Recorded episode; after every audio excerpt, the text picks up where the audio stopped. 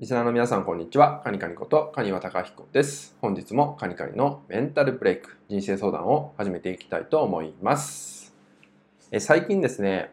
全く時間が取れないとかね、自分の時間が本当にないっていったような相談がとても多いです。なので、今回のね、内容はですね、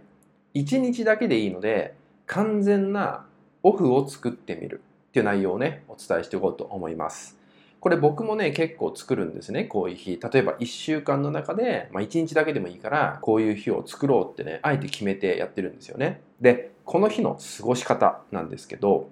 えー、本当に何もしないってことがおすすめです。まあ、最低限のことはあると思うんですよ。例えば、ママさんだったら、まあ、お子さんのご飯作んなきゃいけないとかね、まあ、家事とか洗濯しなきゃいけないとかはあると思うんですよね。で、そういうのは、まあ、無理してねやらないっていう選択が辛いのであればそれは別にやっていただいてもいいんですけど、えー、何かねこう仕事でやらなきゃいけないこととかね、えー、まだ手をつけてないから、えー、今日はやんなきゃいけないとかね、えなんとなくそんなことを毎日過ごしててちょっと中途半端になってしまっている状態なんてこともねあったりすると思うんですよね。でその状態ってパフォーマンスも結構落ちちゃってるし、まあ、自分らしく例えばその仕事とかやるべきことを発揮できない状態ともなっているんで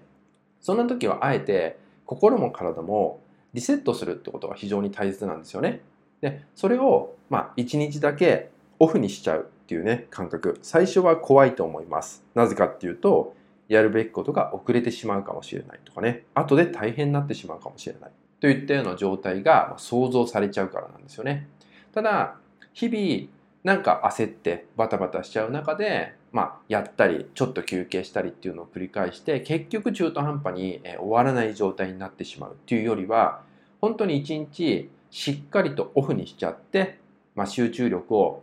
高める状態を作る、えー、つまり自分を整えてリセットする状態を作った上で翌日にそれを望むってことの方が、実はかなり効率が高まってくるっていうねこともあるんですよね。なので1週間の中で1日でもいいからまず自分の中でこの日は完全にオフにしちゃうっていうのを先に決めてみましょう。で最初は怖いと思いますけどあえてその日は